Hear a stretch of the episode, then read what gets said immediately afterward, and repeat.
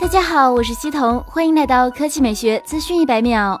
六月十一日，一款型号为 M 幺八零七 E 八 S 的小米新机通过三 C 认证。该机配备的充电器型号为 MDY 零八 ES，是小米六的同款充电器，支持十八瓦快充。从充电规格来看，这款小米新机至少是中端产品。目前有消息透露，该机有可能就是即将发布的小米 Max 三。根据曝光的消息。小米 Max 三可能会搭载骁龙七幺零处理器，后置双摄像头，两颗摄像头呈竖形排布，支持背部指纹。当然，小米 Max 三还有一大亮点就是续航。我们知道小米 Max 二创造了高达三十一天的待机记录，是目前续航最长的小米手机。所以，作为继任者，小米 Max 三的续航表现值得期待。当然，大电池是续航持久的基础保障，所以小米 Max 三配备大电池应该是毫无悬念。关于发布时间，小米 CEO 雷军透露，小米 Max 三预计会在七月份发布。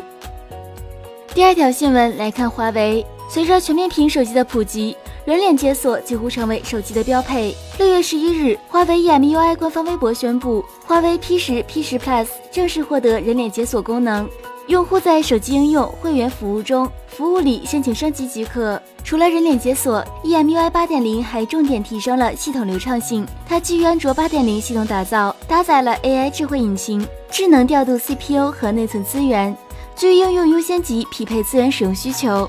而且，EMUI 八点零具有主动整理内存碎片、后台内存压缩等功能，配自带碎片整理机制的新型文件系统，确保流畅体验。值得一提的是，本次更新适配的具体机型有 P 十全网通版、P 十全网通移动版、P 十 Plus 全网通版、P 十 Plus 全网通移动版。